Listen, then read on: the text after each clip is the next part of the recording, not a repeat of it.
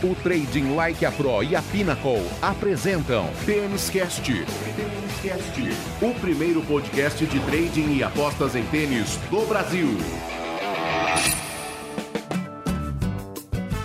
Salve, salve apostadores, salve, salve apostadoras, amantes do tênis. Está no ar a edição número 32 do Tênis Cast, o primeiro podcast especializado em trading e apostas em tênis do Brasil. Um produto Trading Like a Pro com apoio da Pinnacle, a melhor casa de apostas do mundo. Tênis Cast número 32 chegando no ritmo da ATP que está de volta ao circuito mundial após a paralisação por conta da pandemia do novo coronavírus tem ATP 1000 de Cincinnati nos Estados Unidos. E não é só isso, tem também o WTA Premier 5 em Cincinnati, nos Estados Unidos. O mundo do tênis de olho na terra do Tio Sam nesta semana. Eu sou o Rodrigo Gasparini e comigo para mais um Tênis Cast, Thiago Meireles. Fala, Tiagão. Salve, Rodrigão, tudo bem? Um alô para todo mundo que está nos ouvindo aí também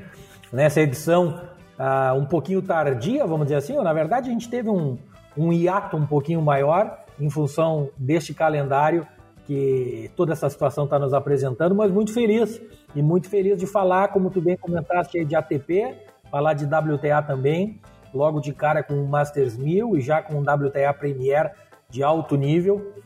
Muito feliz, vamos lá, vamos ver o que a gente consegue projetar para esses próximos 10 dias de muito tênis. E muito bem lembrado pelo Tiagão, né? Você que, é, você que ouve e acompanha o Tênis Cast de algum tempo sabe disso. Você que está chegando agora, fica sempre o nosso recado. O Tênis Cast tem por missão, digamos assim, primordial, analisar os jogos da semana que se inicia. Então, na semana em que não há partidas ou que o campeonato, nenhum campeonato vai começar, nós não temos Tênis Cast. Foi exatamente o que aconteceu entre a semana retrasada e a semana passada. Mas vamos lá, vamos para os Estados Unidos, começando com o WTA de Cincinnati.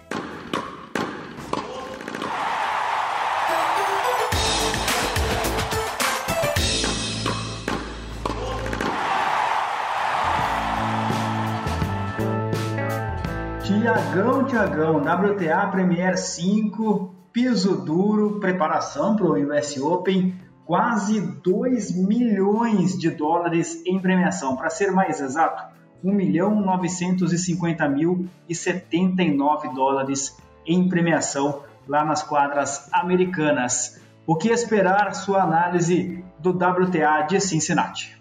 Olha, uma coisa que a gente não comentou na abertura e que é muito importante, especialmente se a gente levar em conta o tipo de análise que a gente faz aqui no Tênis Cast toda semana é que o, o, os jogos não vão ser jogados em Cincinnati. Né? Uh, o torneio é ainda chamado Cincinnati, mas em função de tudo isso que está acontecendo e especialmente porque está programado o US Open para daqui algumas semanas, uh, ah, para manter todo mundo no mesmo lugar e evitar aquele monte de translado de jogadores, jogadoras e equipes de técnicos, treinadores, fisioterapeutas e todo aquele giro dos, dos circuitos, o pessoal decidiu trazer o ATP e o WTA lá de Cincinnati para Nova York. Né? Então continua levando o nome, mas na prática ele está sendo jogado em Nova York, ali nos arredores e se eu não me engano é já dentro da estrutura do US Open. Não é nas quadras principais, mas é dentro de uma estrutura da Confederação Americana de Tênis. Né? Então tá todo mundo mais ou menos já confinado neste espaço e até vamos falar sobre isso ali na frente. Então isso faz com que aquela análise técnica de histórico de vencedores em função de velocidade de quadra, de tipo de piso, esse tipo de coisa fica um pouquinho prejudicado porque, acabei de dizer, não são nas mesmas quadras os jogos. Mas por outro lado, tem toda aquela análise que a gente fez nas últimas duas semanas e que aqui para a ATP vai se repetir por ser o primeiro torneio, mas ainda assim vale porque na WTA tem muitas jogadoras que ainda não apareceram nesse retorno,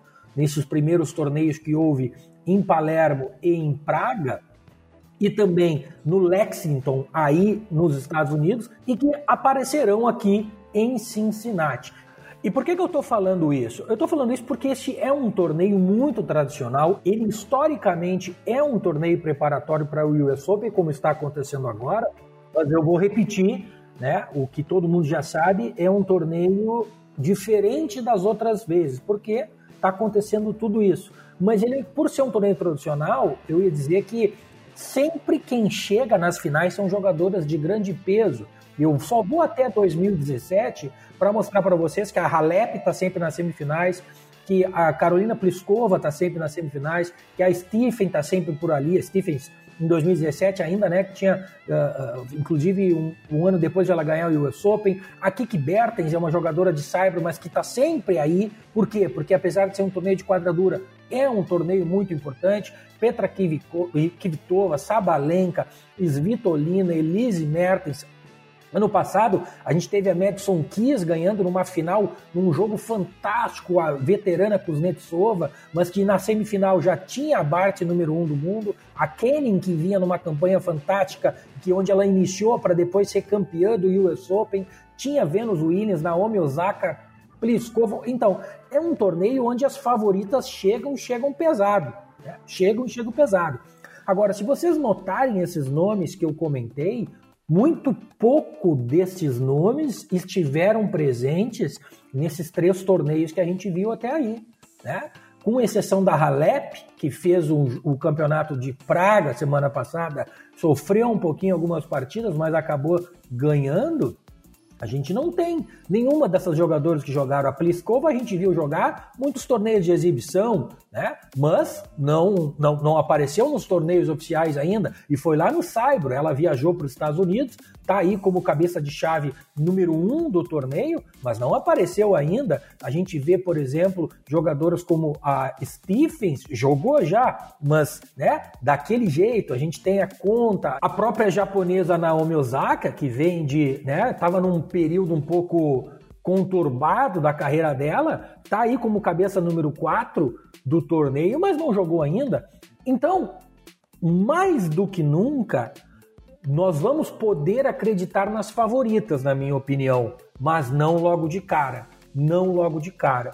Tá? A gente está vendo aí uh, uh, mais uma vez jogos de qualifying de alto nível, porque porque é um torneio de alto nível de chave principal, então os qualifying eles ficam, eles ficam bem recheados, eles ficam com jogadoras que geralmente não estão aí no qualifying e jogos que a gente está acompanhando muito, muito, muito disputados, né?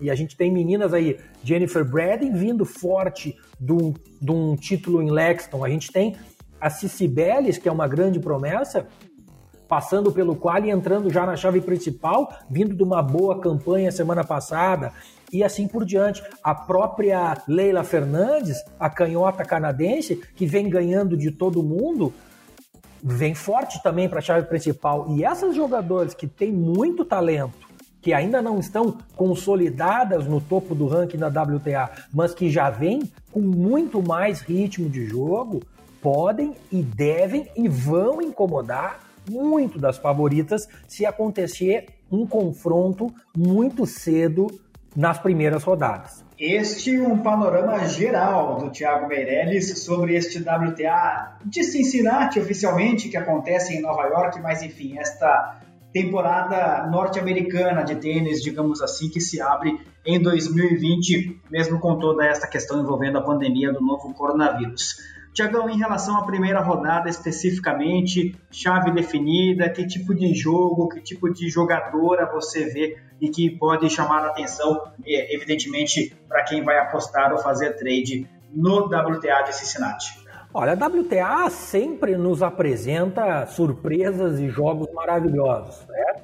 Essa é uma quadra, como eu comentei, não é a quadra tradicional do torneio de Cincinnati, mas ela é a quadra do complexo do US Open, é uma quadra absolutamente padrão. Vamos dizer que é aquela quadra padrão de tênis, né? Nem mais rápida, nem mais lenta, ou seja, não favorece ninguém. É o tênis jogado na sua maneira mais pura possível, vamos dizer assim. Então, a questão eu acho que vai ficar muito em cima disso que a gente estava comentando, tá? De a gente conseguir ter o feeling, ter a informação e ter feito o nosso dever de estar acompanhando o retorno dessas meninas e tentar identificar as oportunidades que estão acontecendo muito. Estão acontecendo e muito. Quem está com a gente lá no TLP está vendo que a gente está fazendo muito boas entradas pré-live nesses torneios, no próprio Qualify, que é geralmente onde a gente vai um pouquinho mais devagar, a gente teve um excelente, uma excelente primeira rodada, foram sete ou seis ou sete picks com cinco greens e só apenas um red, tá? Então assim, com, e com odds e com oportunidades muito boas. E olha que eu nem fui na zebra, né? Quando eu vi alguma eu identificava alguma oportunidade de zebra e aqui fica uma dica, tá? Uh, eu, eu, eu, resolvi não ir na vitória da zebra e pegar mais os handicaps. Abrir mão não tem problema. Abrir mão de, de, de ganhar um pouquinho mais para ir mais na segurança, mas sabendo que aquela entrada ainda tinha muito valor. Então, esse é o tipo de coisa que a gente precisa ficar atento. Quando a gente vê a chave que já está liberada, a gente vê confrontos dificílimos de se prever alguma coisa já na primeira rodada. A gente tem a Pliskova que passa de bye e espera já na segunda rodada a vencedora de Kudermetova e Tomljanovic. Nenhuma delas pode ganhar da Pliskova, mas o jogo entre elas certamente vai ser bom. Sevastova e Mladenovic, outro jogo muito difícil de se prever alguma coisa. A Sevastova apareceu e perdeu logo na primeira rodada em Praga. A Mladenovic também perdeu em Palermo, se não me engano. Então, de novo, duas jogadoras que voltaram, mas não, não conseguiram uh, obter o ritmo de jogo que queriam né, e que planejaram. A gente também depois tem ali um confronto muito interessante já definido entre a veterana Venus Williams, que jogou muito bem na primeira rodada em Lexington e fez um jogaço contra a irmã Serena Williams, pegando a jovem Yastrenska, que é sempre uma ameaça. Né? Então, de novo, um jogo muito interessante também.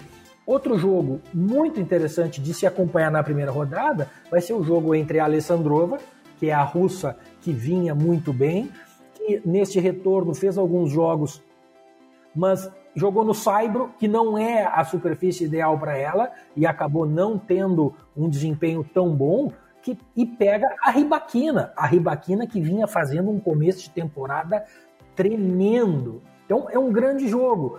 Como que vai ser precificado pelo mercado? A chave já saiu, mas os preços ainda não, nesse momento da gravação.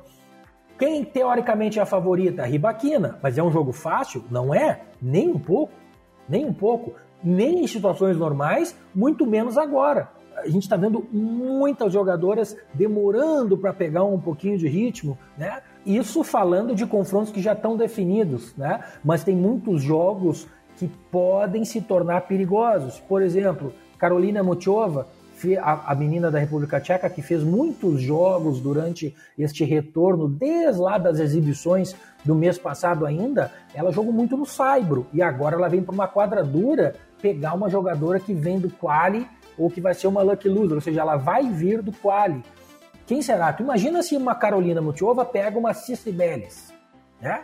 O ranking, teoricamente, favorece a Mutiova, mas todo esse aspecto de ela estar tá vindo da Europa, de estar tá jogando no Saibro há muitas semanas contra Cici Bellis, que vem de quadradura já com ritmo, já com dois torneios, certamente se a Mutiova aparecer como favorita, vai estar tá errado, na minha opinião. Né? É um jogo que eu precificaria a Cici como favorita. A mesma coisa a gente pode falar com mais propriedade ainda de outra menina da República Tcheca, a Katerina Siniakova. A Siniakova também vem jogando exibição em quadra de cyber há muito tempo. Então, quando a gente abre aquele nosso site para fazer análise Vamos analisar o jogo da Siniakova contra essa menina aqui. Aqui essa menina aqui. Ah, essa menina jogou agora uma partida do quali, não tinha jogado. E a Siniakova jogou muitas, olha, vem de 4, 5 vitórias. É, tô, tô colocando um cenário hipotético aqui, Rodrigão. Mas, quando a gente vai pro detalhe, essas partidas da Siniakova foram no Saibro. Foram exibição e foram no Saibro. E esta possível menina que veio do Qualify já eu nem vou contar a ideia de que ela possa ter jogado as outras semanas. Eu só estou assumindo que ela, no mínimo, duas partidas já jogou aí nessa quadra. Enquanto que a Siniakova está vindo lá da Europa, do Saibro, e sabendo que a quadradura não é a quadra principal favorita da Siniakova. Então, imagina se a Siniakova, por exemplo, pega a Leila Fernandes. Eu não acho que o mercado precificaria Leila Fernandes, canadense, como zebra contra Siniakova. Mas eu acho que vocês entenderam o que eu estou querendo dizer. Mesmo caso da Vondrusova, também República Tcheca, também jogou muitos jogos de exibição. E eu completo o meu último exemplo da Sofia Kenin, que para mim é um caso um pouco parecido, mas vejam como alguns detalhes na posição da chave podem mudar o, o, o, desenrolar de um torneio inteiro, da performance de uma jogadora dentro do torneio inteiro. A Kenin, que foi campeã do Australian Open e que depois da vitória no Australian Open, eu acho que até falei errado lá no começo, Rodrigão, que ela foi campeã do US Open. Não, ela foi campeã do Australian Open este ano, em 2020. Depois dali, ela praticamente não ganhou o jogo. Então a gente não pode se esquecer disso. Né? Então não tem por nenhum motivo que me diga que a Kenin vai chegar aqui em Cincinnati e sair ganhando e jogando o altíssimo nível de tênis que ela estava jogando na Austrália, por exemplo. Agora, ela vai pegar a vencedora da Cornet, que também jogou um ou outro jogo de exibição, não foram muito, que joga contra a americana McNally, ganhou um convite para participar, que é diferente. Se a McNally tivesse vindo de um quali, eu até acharia que poderia incomodar um pouco mais. Eu não sei quem vai ganhar da Cornet e da McNally. Né? A Cornet, teoricamente, tem que ser um pouquinho favorita nesse confronto, mas nenhuma delas, na minha opinião, tem condições de ganhar da Kenny. Então vejam como a Kenny teve um pouquinho de sorte, porque se ela pegasse uma menina do qualifying mesmo que seja na segunda rodada, como vai ser, ela passou a primeira rodada de bye, como se fala, não pega ninguém, já vai para a segunda rodada. Imagina se ela pegasse uma jogadora que jogou duas partidas de quali e ganhou uma, ter uma, uma terceira partida já na primeira rodada, chega com três vitórias para jogar com a Kenny, certamente seria uma parada muito dura mas ela deu sorte e pegou um chaveamento onde ela vai pegar duas jogadoras que não vêm com tanto ritmo de jogo e que nem pelo qual passarão. Tá? Então, esse é o tipo de análise que a gente precisa fazer, especialmente nas primeiras rodadas. Não estou dizendo que vai ter muita zebra, eu só preciso. Eu só estou querendo chamar a atenção de que cuidado com handicaps muito esticados, Cuidado com tentar entrar muito forte uma favorita logo de cara, né? Não precisa, né? O torneio é longo, tem seis rodadas, dá para pegar valor em outros lugares e a partir da segunda, terceira rodada a gente já tem mais ou menos o feeling do que está acontecendo, das jogadores que já vinham com ritmo, das jogadores que estão chegando e já encaixaram e aí a gente começa a ter um pouquinho de vida mais normal. Eu sei que eu estou repetindo muitas coisas do que eu disse no outro programa, mas como eu falei, ainda temos cenários de jogadoras que não se apresentaram desde a parada. Então, na minha opinião, a análise precisa passar pelos mesmos critérios. Resumindo, muita calma nessa hora para você que vai trabalhar no torneio feminino e olha, no masculino também, viu? O Thiago fala sobre isso daqui a pouco aqui no Tênis Cast número 32. Muito obrigado a você que nos ouve no seu agregador de podcast favorito. Estamos em todos eles. E muito obrigado a você também que nos acompanha na página do YouTube do Trading Like a Pro. Aliás, venha para o TLP Club. Tiagão falou aí, né? Teve green, teve chuva de greens esta semana nos torneios de tênis, especialmente nos quales lá de Cincinnati. Você está convidado para fazer parte desta comunidade é só acessar o link que está aqui na descrição deste Têniscast. Trading Like a Pro, a mais lucrativa plataforma de trading esportivo do Brasil. Acesse tradinglikeapro.com.br. É, Tiago, chegou a hora de finalmente, depois da pandemia, depois de muito tempo, nós falarmos sobre um torneio masculino de tênis aqui no Tênis Cast. Será o ATP 1000 de Cincinnati nos Estados Unidos. Me, mesma explicação, né? É Cincinnati, mas não é. Tem toda aquela questão de ser jogado em Nova York por conta da pandemia e tudo mais. Mas enfim, competição importantíssima, preparação para o US Open e os homens de volta à quadra, neste caso as quadras norte-americanas. 7 milhões 151 mil 135 dólares é a premiação dessa competição, Tiagão? Espetacular, eu não poderia estar mais feliz de ver novamente os meus queridos jogadores da ATP. Todo mundo sabe que eu tenho um carinho um pouco mais especial do que pela WTA, vamos dizer assim. Eu acho por, porque não me fazem sofrer tanto como essas meninas, como a, a Samsonova me fez sofrer hoje ao me dar um head num handicap de 3.5 games que eu estava nela, que ela deixou escapar por um ponto. Nos homens eles nos fazem sofrer, mas eu acho que de maneira um pouco mais fria, né? Quando é para perder, perde mesmo e não nos dão esperança. Eu acho que é mais ou menos por isso que eu gosto um pouquinho mais da ATP, mas sim, estão de volta e estão de volta nem todos, né? Sentiremos muita falta de Rafael Nadal e Roger Federer. Eu não acho, por exemplo, no entanto, que Djokovic vai sentir falta deles, Rodrigão. E acho que vamos falar, né, um pouquinho na frente do programa, um pouquinho, comentar sobre essas farpinhas trocadas nesse mundo digital. Mas vamos lá, falar de tênis. Também, assim como no feminino, o torneio de Cincinnati, esse ano jogado em Nova York, é muito tradicional e sempre, sempre, sempre um preparatório, uma prévia do US Open.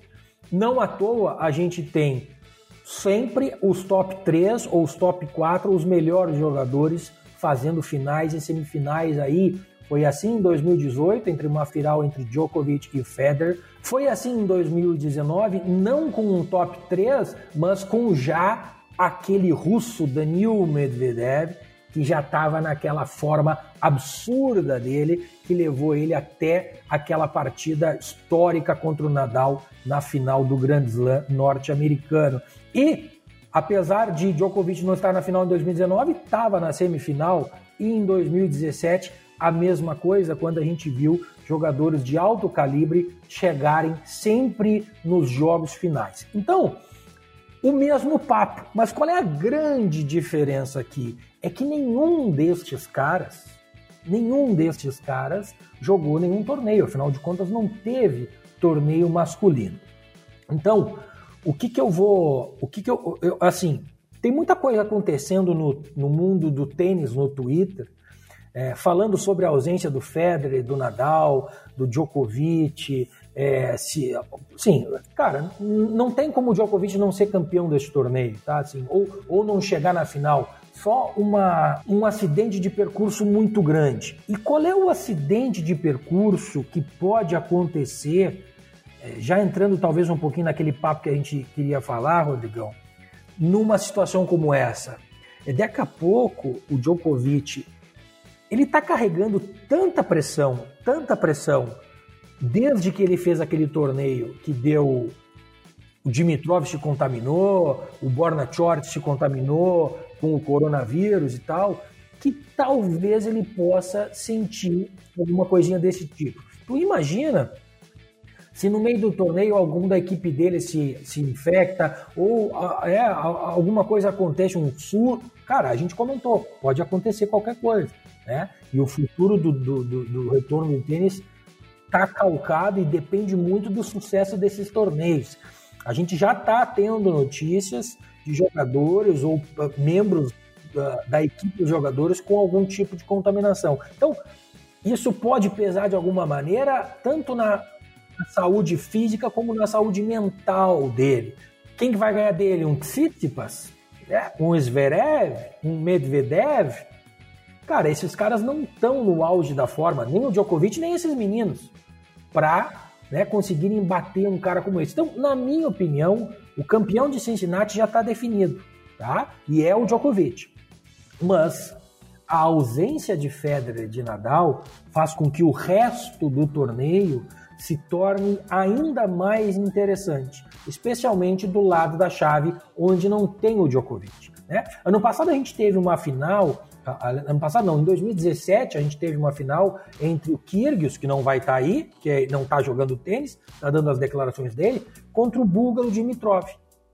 O Dimitrov que vinha uh, desde o US Open uh, de 2019, quando ele ganhou do Federer, naquelas oitavas ou quartas de final, já em 2020 ele já vinha fazendo boas partidas, tentando recuperar esta forma que ele tinha em 2017, quando até final em Cincinnati fez. Está escalado, já encontra na primeira rodada o jogador da França, Hugo Humbert, e para mim é Beck Dimitrov, tá? porque você sabe que acho que o pessoal deve estar dando risada aí, começar a falar dos meus desafetos, Rodrigão, e o Hugo Humbert, ele, né? eu sempre vou contra, enfim, blá, blá, blá, mas, enfim, é um torneio que vai abrir, que vai trazer muitas possibilidades. Então, de um lado a gente tem um Djokovic praticamente campeão, mas do outro lado a gente tem muitas possibilidades, porque afinal de contas, continua sendo um Masters 1000, um torneio que vai, além de pagar muito, vai dar 500 pontos no mínimo para o cara que chegar na final e mil pontos para o campeão. Então, os caras vão sim se esforçar muito, e aí tem toda a parte de retorno, tem toda a parte de saudade de jogar e toda a motivação extra que essa situação toda nos apresenta. Já na parte técnica, eu tenho que falar a mesma coisa das meninas, né? As quadras não são a de Cincinnati, mas elas são praticamente as mesmas e a característica é de neutralidade. Não há nenhuma vantagem para nenhum estilo de jogo. E o histórico nos mostra isso com uma tendência acontecendo entre os confrontos de grandes sacadores como John Isner, como Nick Kyrgios, como Medvedev, contra jogadores como Gofan, contra Gasquet, que já fez semifinal aí em 2019, ainda ontem, né? contra o próprio Vavrinka. Então, as coisas estão equilibradas. Não tem nada puxando para nenhum lado e eu acredito que isso não vai acontecer de novo. Bom, então já sabemos que Djokovic é um grande favorito, só uma, uma hecatombe, digamos assim, tiraria o título ou tirará o título do Sérvio lá em Cincinnati. Agora, isso não significa, né, Tiago, que nós não teremos boas oportunidades de trabalho, tanto no trading quanto no Panther. Ou seja, dá para a gente fazer é, um, um trabalho interessante nesse torneio norte-americano. Imagino que você já identificou algumas possíveis oportunidades, especialmente na rodada de abertura, até porque o Qualify está rolando, enfim, já tem alguma informação sobre o que deve acontecer nesse torneio que marca o retorno do tênis masculino, não? Não tenha dúvida, a gente tem a chave do torneio masculino também definida e ela é um pouco melhor de analisar porque diferente da WTA, ela tem muito menos jogadores vindo de qualify. O qualify do Masters 1000 ele é muito menor, ele é muito mais exprimido. Então, a gente tem muito mais caras na chave principal e, portanto, já tem muitos jogos definidos. A gente tem, por exemplo, na primeira parte lá de cima, né, lembrem que a chave ela é dividida em quatro quartos, né? E o campeão de cada quarto é que fazem as semifinais. E lá no topo tem o Djokovic. E em todo o quarto dele, por exemplo, tem caras que talvez possam fazer um jogo mais parelho com ele. Félix Aliassime numa terceira rodada, né? E depois lá na final do quarto, que são as quartas de final, provavelmente um Davi Goffin, se o Davi Goffin passar pelo Alex Deminauer, que deve ser o confronto da terceira rodada. Então, vejam que na terceira rodada a gente já tem um Djokovic contra um Aliassime, né? Que é aquele menino canadense que vinha em ascensão, e depois na partezinha mais de baixo, um Alex Deminauer contra Davi Goffin. Dois jogos sensacionais. Depois, a segunda, o segundo quarto já encontra Daniil Medvedev, que provavelmente é o cara que vai fazer a semifinal de cima contra o Djokovic. Né? E este quarto não tem praticamente ninguém que, na minha opinião, possa derrotar ele.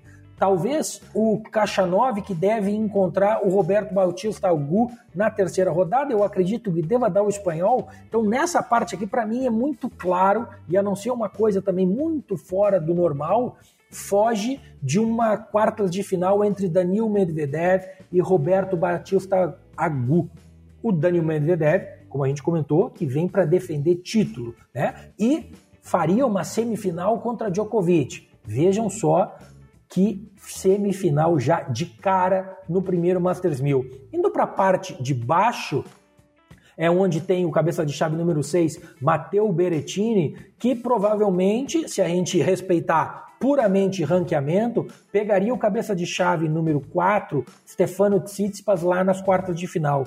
E quando eu olho aqui para dentro da chave, não tem como fugir muito disso. Né? A gente tem dois qualifiers entrando aqui e depois a gente tem jogadores que não assim, somente situações muito anormais e não anormal vindo de uma parada, ou até pode ser, né? Mas uma situação de um jogador vir com muito mais ritmo, alguma coisa desse tipo, que não é o caso. A gente tem quem? Rael Opelka, Casper Ruud, Shu Warsman, John Isner, Hurkacz, Manarino, John Mimo, Kyle Edmund e o veterano Kevin Anderson, que em forma seria um grande adversário, mas né, eu acho que não é o caso. Então, também fica muito claro para mim aqui que a gente deve ter a outra quarta de final entre Matteo Berrettini e o grego Stefano Tsitsipas, que para mim talvez seja o cara que vai enfrentar o Djokovic na final, tá? Mas ele vai ter que passar antes disso pelo ganhador do último quarto, da parte mais de baixo, que tem Alexander Zverev e Dominic Thiem como os cabeças de chave. E aqui sim, aqui sim pode acontecer muita coisa. E para mim, esta parte de baixo é a mais confusa. A gente tem o Zverev vindo de uma fase tenebrosa. E ele deu sorte. Passa de bye na primeira rodada e chega já na segunda rodada garantido. E vai pegar na segunda rodada o vencedor de Francis Tiafoe e Andy Murray. Vejam que confronto já na primeira rodada. A gente tem ainda nesse quarto jogadores perigosíssimos como Milos Raonic, Andrei Rublev, o próprio Grigor Dimitrov que eu comentei, que pega o Hugo Umber na primeira rodada e na segunda rodada vai pegar um qualifying. Veja que aqui já é um pouquinho diferente da análise que se o Grigor Dimitrov pegasse de cara um qualifying. Ele não vai pegar de cara, ele vai pegar de cara um jogador que, na minha opinião, é mais fraco que ele e que também está sem ritmo de jogo como ele. Então, para mim, o favoritismo ou a tendência está no Dimitrov ganhar. E aí ele chega numa segunda rodada para pegar um qualifying que já vai vir com três partidas, mas o Dimitrov também já vai ter o ritmo dele de uma partida. Né? Então já não é tão perigoso assim. E daqui a pouco a gente vai estar tá vendo o Dimitrov numa terceira rodada para fazer um jogo de oitava de final contra provavelmente o Dominic Thiem, que não deve ter problema para chegar até ali. Né?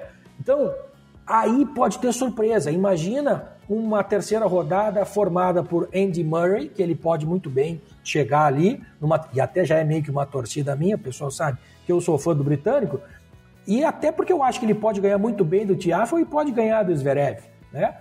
E esses caras, digamos um desses três, enfrentariam o Andrei Rublev, que aí sim para mim pode ser o cara que desponte lá para fazer umas quartas de final com o próprio Dimitrov ou o Dominic Thiem. Então vejam que aqui sim há uma bagunça muito grande que pode acontecer. Tem muito jogador perigoso e ainda tem espaço para três qualifiers entrarem aí, né? Então, a coisa realmente pode ficar bagunçada. Essa é a chave.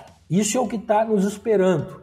Eu ainda não tenho preços, eu não consigo dar nenhuma dica de entrada aqui uh, na chave masculina, Rodrigo, e pessoal que está nos ouvindo mas eu tenho certeza que vai ser muito, muito, muito legal. Porque se a gente lembrar do que aconteceu em Palermo na WTA, que foi o primeiro torneio no retorno do circuito feminino, teve muita, muita, muita surpresa. Porque lembrem, nem os bookmakers, os caras que fazem o, o, as odds para as casas de aposta, estão sabendo de tudo. Eu, eu já falei isso no outro programa. Eles também estão sem informação, eles também não sabem o que os jogadores estavam fazendo. Então, certamente vai haver erro. Certamente vai haver erro e a gente tem que ficar esperto. E, lembrando, né, Rodrigão? Tem que ficar ligado lá no nosso canal do Telegram, que é onde eu vou largar as melhores dicas para esses 10 dias de tênis em Nova York. Ah, Tiagão tá lendo o pensamento, porque eu já estava prontinho para falar do canal do Telegram. Afinal de contas, é lá que você vai acompanhar o andamento das duas competições nos Estados Unidos, tanto o WTA quanto o ATP de Cincinnati. Acompanhamento full time, digamos assim, do Thiago Meirelles. Canal free, hein? De graça, na faixa para você. Tem muita informação, tem muita sacada interessante, conteúdo de qualidade lá no canal Free do Telegram do Tiagão. O, o link para você acessá-lo está aqui na descrição deste Tênis Cast. Tênis Cast. Tênis Cast. O primeiro podcast de trading e apostas em tênis do Brasil. Este é o Tênis Cast, o primeiro podcast especializado em trading e apostas em tênis do Brasil. Um produto Trading Like a Pro com o apoio da Pinnacle. A Pinnacle é a melhor casa de apostas do mundo. E por quê? Primeiro porque ela é a casa escolhida pelos apostadores profissionais. E se ela é escolhida pelos apostadores profissionais, algum motivo tem, não é não? É claro que é. É porque a Pinnacle não limita o apostador. Você que ganha bastante, você que é lucrativo, será muito bem-vindo à Pinnacle. Você jamais terá sua conta limitada. Para abrir a sua conta na Pinnacle e aproveitar de tantas vantagens, o link está aqui na descrição deste Têniscast. E olha só, tem um código VIP exclusivo para você. É o TLP de Trading Like a Pro. Que voleio!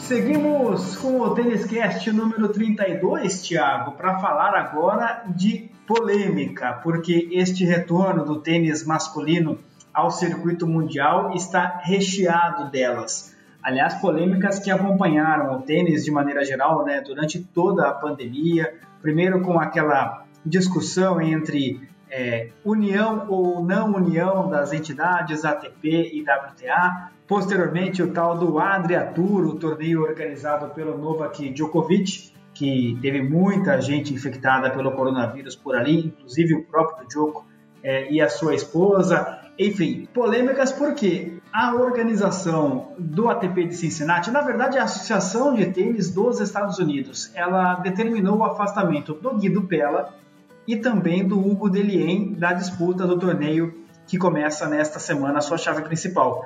Mas nenhum dos dois está infectado pelo coronavírus. Acontece que ambos têm o mesmo preparador físico e eles bateram bola com este preparador físico, mantendo uma distância, mas eles dividiram a mesma bola ali naquele aquecimento, naquele exercício.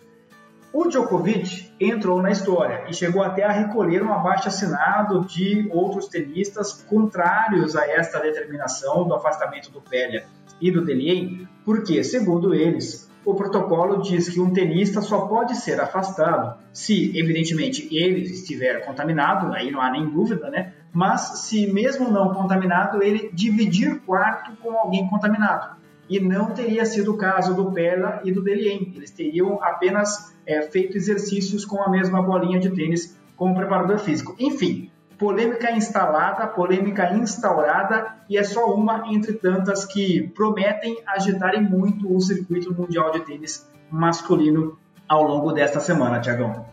É, Rodrigão, e, e, eu completo com mais uma polêmica que saiu agora, alguns minutos antes de a gente começar a gravação aqui do nosso programa, que o Murray, sempre o Murray tomando, e é por isso que eu sou muito fã dele, tomando um posicionamento muito forte, até contra a organização do torneio, vamos dizer assim, quando ele se nega a ficar em uma casa privada, ou seja, alugar uma daquelas casas gigantescas em Nova York para garantir o isolamento exigido pela organização do torneio, porque é muito cara.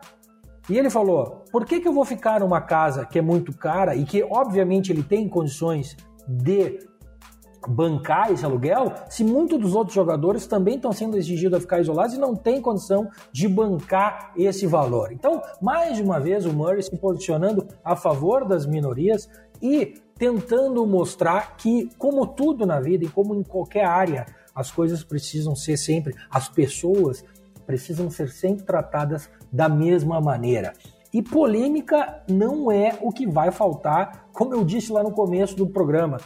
Essas polêmicas, inclusive, podem, podem transformar ainda mais o decorrer do torneio em uma coisa inesperada. E é sobre esse tipo de coisa que eu estava falando. Né? Imagina se na segunda ou terceira rodada um jogador que vinha jogando muito bem depois de duas vitórias, por algum motivo entra em contato ou descobre que estava dormindo no mesmo quarto de uma pessoa que acabou se contaminando por estar em contato com uma terceira pessoa. A gente sabe que esse vírus, né? Ele entra em qualquer cantinho e daqui a pouco o cara vai ser eliminado do torneio na terceira rodada porque ele está num quarto com uma pessoa que se contaminou. Né? Então, eu não sei qual vai ser o posicionamento do, do, da organização se isso acontecer. Das duas, uma ou eles vão abafar o caso e não vão divulgar que está contaminado, né? Ou os jogadores vão se rebelar. Eu tenho certeza. Imagina, a gente estava analisando a chave aqui. Digamos que o Andrei Rublev chegou na, ter na terceira rodada para jogar contra o Zverev. E aí descobre que o Rublev dormiu no quarto ou teve contato, assim como esse caso que tu comentou do Pella e do Delien. E aí a organização vai chegar assim: não, não, o Rublev agora está desqualificado do torneio, o Zverev passa automaticamente para as quartas de final. Meus amigos, isso vai dar um bafafá muito grande. E o bafafá pode ser pela própria eliminação do Rublev acontecer e o Zverev passar para as quartas de final, pode acontecer uma rebelião total de muitos jogadores que podem boicotar o torneio, pode, pode acontecer um monte de coisa. Pode acontecer um monte de coisa. Então, sim, teremos muitas polêmicas de declaração, de coisas acontecendo na quadra. Não vai faltar, por exemplo, caras como Nick Kyrgios sentadinho lá do iPhone dele na Austrália, fazendo tweets e videozinhos no Instagram, como ele tem feito, falando mal de quem vai estar tá jogando. Cara, vai ser polêmica para todo lado e eu acho que isso vai ser bem interessante. Por quê? Uma coisa é a gente acompanhar um torneio desse sentado no sofá da nossa casa, só como admirador do esporte. Outra coisa é a gente trabalhar num torneio como este, com essas situações, fazendo apostas e até operações em trade durante os jogos, sabendo que um jogador pode estar sofrendo algum tipo de pressão, alguma suspeita e tal, né? Muita coisa pode acontecer. Eu também nem sei o que acontecer e como as coisas podem ocorrer e que tipo de oportunidade terão, mas será uma situação muito, muito atípica. Isso não aconteceu na Europa, na Itália e na República Tcheca, porque a situação lá era muito mais controlada. E se vocês querem saber a minha opinião, Rodrigo, eu acho que esses torneios nos Estados Unidos está sendo um pouquinho de forçação de barra. Dois torneios, WTA e ATP, ao mesmo tempo, no mesmo lugar, é um pouquinho forçação de barra. Uma coisa é tu ter um torneio em Lexington, como a gente teve semana passada, com 30 jogadoras, né? e ok, aconteceu ali, fechou. Agora tu tá trazendo, por exemplo, a gente comentou durante a nossa análise de jogadoras que estavam na Europa até uma semana atrás. Né? E foi exatamente para evitar esse tipo de traslado que Rafael Nadal não compareceu ao torneio e que muitos outros jogadores, como Ashley Barty, número um do mundo, Simona Halep, abriram mão de ir até os Estados Unidos para evitar esse, fizeram a parte deles, né, com relação a evitar esse tipo de traslado de um monte de gente para um lado para o outro. Eu não vou torcer para isso acontecer, é óbvio, né? Porque isso vai significar que mais pessoas estarão sofrendo com essa doença maldita que apareceu na vida de todo mundo. Mas eu tenho muito, muito, muito, muito receio que alguma coisa muito grave aconteça durante esses 10 dias de tênis. 10 não, né? Quase 20, porque já começaram. Mas a coisa pode ficar feia. Tiago Meireles explica. Olha, geralmente eu digo assim, reta final de mais uma edição do Tênis Cast e nós não estamos na reta ainda, viu, Tiago? Estamos fazendo a curva para pegar a reta. Então, dá tempo ainda, como a vinheta acabou de anunciar, do nosso quadro em que você explica, responde, tira dúvidas e a gente, lógico, prestigia o nosso ouvinte, aquele que entra em contato conosco pelas redes sociais. Aliás, as redes sociais do TLP estão todas à sua disposição. A pergunta que vem, Tiago, e ela é muito pertinente para este momento, vem de lá da Paraíba, de Santa Rita, na Paraíba, Samuel Dias Castro. Ele fala o seguinte: Tiago, me lembro que você recomendou trabalhar com meia stake na volta do tênis. Agora que já estão chegando os torneios grandes, nós já podemos usar a stake cheia? É o Samuel, lá da Paraíba, fazendo a pergunta aqui no Têniscast. Ah, Samuel, muito obrigado pela participação, muito obrigado pelo envio dessa pergunta. A pergunta é muito importante, na verdade. É, eu, eu, inclusive, quando eu fui enviar as picks do torneio de Cincinnati, do Qualify que começaram na quinta-feira, eu reforcei a minha sugestão e que é o que eu estou fazendo, que é manter apenas meia unidade. Por quê? E eu vou fazer isso até o final do mês de agosto, porque a gente comentou aqui durante o torneio inteiro. Tem muito jogador que já vem jogando, mas tem muito jogador e jogadora que ainda não jogou. Então a situação é mais ou menos a mesma. Ainda há muita incerteza no que a gente vai encontrar. E esse assunto que a gente estava comentando agora aqui no último bloco sobre os possíveis problemas que podem acontecer é mais um motivo para a gente começar devagar e manter a mão se pequena, a mão, segura a mãozinha, não fica, não fica com aquele dedo nervoso, não tem por que pesar a mão, né? Se a coisa der certo, e se esses torneios forem um sucesso, estamos todos torcendo para que isso aconteça, vai ter muito tênis daqui por diante, mas muito mesmo, porque a temporada provavelmente não vai, vai ser uma temporada atrás da outra, não vai ter aquela, pa, aquela pausa no final do ano. Então, assim, ó, vai ter muito jogo. Então não precisa pesar a mão agora. Não é hora de a gente se arriscar mais do que deveria. Acompanhe o Trading Like a Pro nas redes sociais e tenha acesso a conteúdos exclusivos e gratuitos. Agora sim, Thiago, já fizemos a curva e estamos na reta final de mais uma edição do Têniscast, ao Têniscast número 32 hoje abordando tudo sobre os dois torneios grandes que acontecem nesta semana nos Estados Unidos, o WTA Premier 5 e o ATP 1000. Então, Tiagão, bom trabalho para você, boas análises. Continue, por gentileza, mandando aquela chuva de greens lá no TLP Club. Eu sei que não é bem assim, que as coisas não são tão simples, mas o trabalho é, ele é muito bem feito, eu sou testemunha disso e a gente se encontra na semana que vem aqui em mais um Tênis Cast. Valeu, Thiago. Maravilha, muito bom a gente comentar sobre esses dois grandes torneios. É muito bom ver nomes que a gente acompanha há tanto tempo de volta aqui na nossa rotina e um convite de novo lá para o Telegram. Eu vou voltar a mandar as nossas análises completíssimas para todos os dias de Cincinnati e eu convido a todos a nos acompanharem no nosso trabalho diário lá no Telegram. Um abraço, Keep it green. Nós somos o Tênis Cast, o primeiro podcast especializado em trading e apostas em tênis do Brasil, um produto Trading Like a Pro. Produção e apresentação de Thiago Meirelles, especialista em trading e apostas em tênis, e do jornalista Rodrigo Gasparini, também responsável pela edição deste episódio. Apoio de marketing em redes sociais de Marco Meirelles. O Têniscast conta com o apoio da Pinnacle, a casa dos apostadores profissionais. Na Pinnacle você encontra as melhores odds e os limites mais altos e nunca será limitado.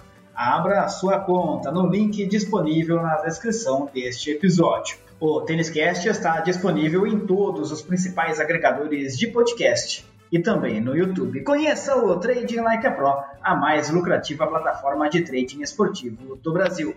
A todos, muito obrigado pela audiência, muito obrigado pela companhia em mais uma edição do Têniscast. Fica sempre aquele convite todo especial. Gostou do Têniscast? Curte, compartilhe, conte aos amigos, vamos crescer e fortalecer. Aqui não tem desunião, não. Aqui a gente fala de ATP, mas não é como a ATP. Todo mundo unido, os apostadores e os traders em tênis crescendo e fortalecendo a comunidade em todo o Brasil. A gente se encontra na semana que vem. Um grande abraço. Até lá.